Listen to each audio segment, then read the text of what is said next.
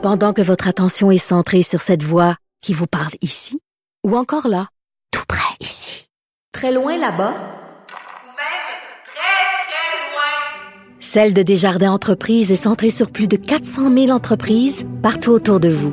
Depuis plus de 120 ans, nos équipes dédiées accompagnent les entrepreneurs d'ici à chaque étape pour qu'ils puissent rester centrés sur ce qui compte, la croissance de leur entreprise. Cube Radio. En direct à LCN.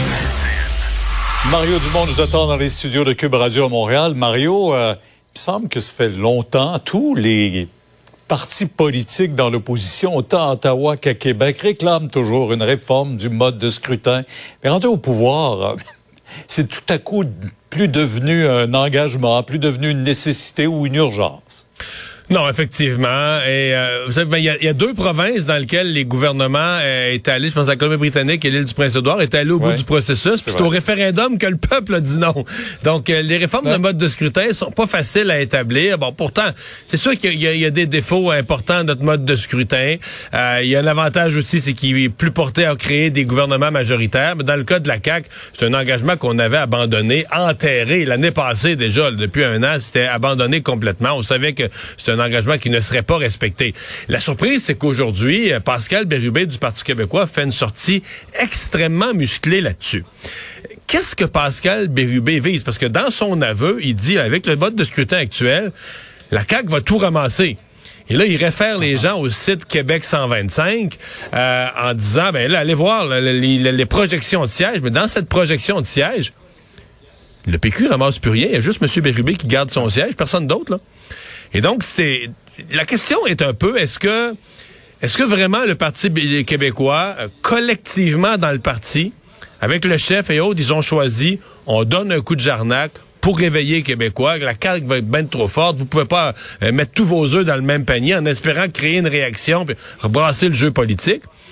Ou est-ce que Pascal Bérubé a fait une sortie de son propre chef, de sa propre volonté, en disant moi je le sens comme ça, j'ai le goût de brasser la cage, parce que le discours aujourd'hui était très très différent de celui, par exemple, de, Paul Saint-Pierre Plamondon, le chef du parti, au lendemain de Marie-Victorin, où il disait non non, on va vous présenter des bons candidats, parce que dans ça, dans c'est un gros coup de jarnac pour brasser la cage puis essayer de, secouer la, scène politique, mais c'est un aveu de faiblesse gros du PQ, Gros, gros aveu de faiblesse de dire ben, dans l'état actuel des choses, nous autres on est fait à l'os. Euh, mais des fois, il faut faire ça. Des fois, il faut provoquer des choses. Oui, oui. Ouais. Ouais. À suivre hein, quand même tout ça, mais il n'y en aura pas de réforme. Puis on a senti euh, on, oublie ça. Le gouvernement là, on oublie ça.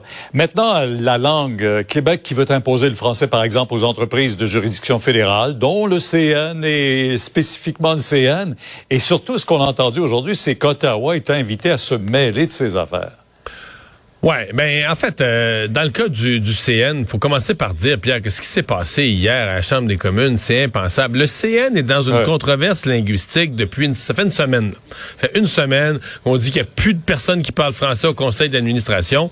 Et le CN est invité en commission parlementaire, bon, pas sur la question de la langue, il est invité sur des questions de transport, de chaîne d'approvisionnement mais font leur présentation entièrement en anglais et même un vice-président qui est un monsieur l'abbé de la Beauce. C'est sûr qu'il parle français, là. Mais fait sa présentation, probablement préparée dans une organisation où tout le monde parle anglais, les préparations de, de, de d'exposer, c'est tout fait d'avance par des gens qui fonctionnent tout en anglais.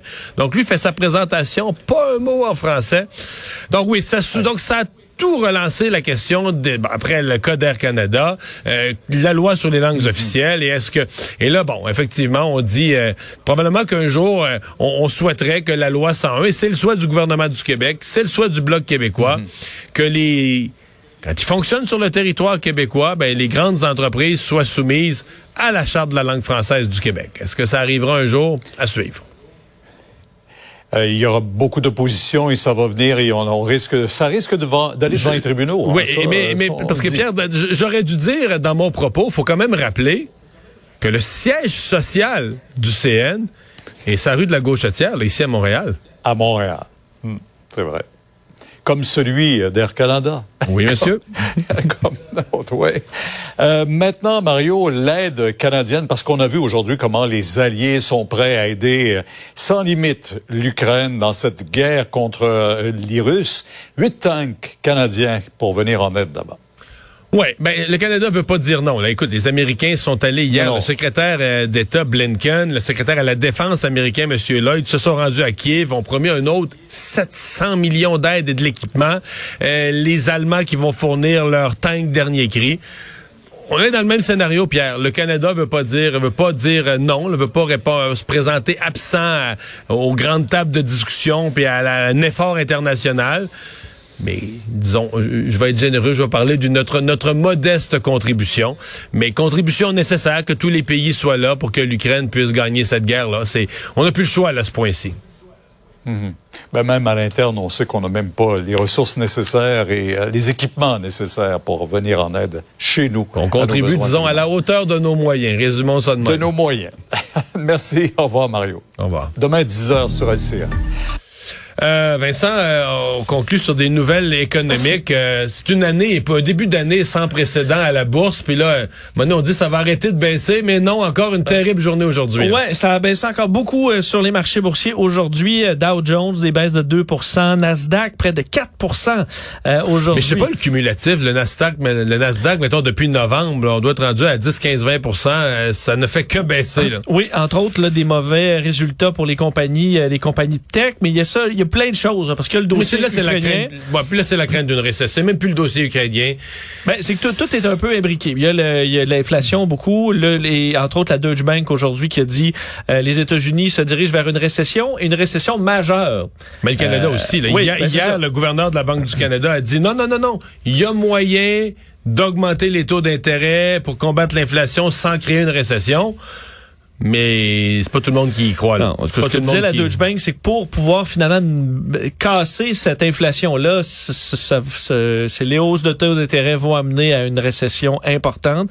Euh, on s'inquiète aussi le plus, de façon plus, disons, euh, immédiate euh, à Pékin, entre autres, il y a des hausses de cas. On s'inquiète que euh, d'autres grandes villes chinoises soient mises en confinement complet et que ça nuise encore aux chaînes d'approvisionnement. Alors, écoute, t'accumules des problèmes, des problèmes. Alors, c'est une chute quand même importante. Et parlant d'argent encore et de mauvaises journées, ben Desjardins, encore des problèmes aujourd'hui sur accéder euh, pendant un peu plus d'une heure. Là. Il y a deux- jours de suite, là. pan, ouais, panne euh, comme hier, à peu près aux mêmes heures, à peu près le même temps. Donc une panne qui ne serait pas reliée à une euh, à, euh, des, des, des pirates informatiques. Leur système n'a pas été euh, compromis, pas d'intrusion. On sait que ça rappelle à chaque fois chez Desjardins euh, le, le- Ouais. le désastre de 2019. Alors sachez qu'il n'y a pas de problème, mais on arrive à- au bout des impôts. Écoute, la, la, la saison des impôts. Certaines personnes qui ont assurément allé sur leur accéder. Alors c'est c'est euh, ordinaire que ça plante. On ignore pour l'instant les causes de ces multiples problèmes. -là. Merci Vincent. Merci à vous d'avoir été euh, avec nous. On se retrouve demain 15h30. Je vous laisse au bon soin de Sophie Durocher.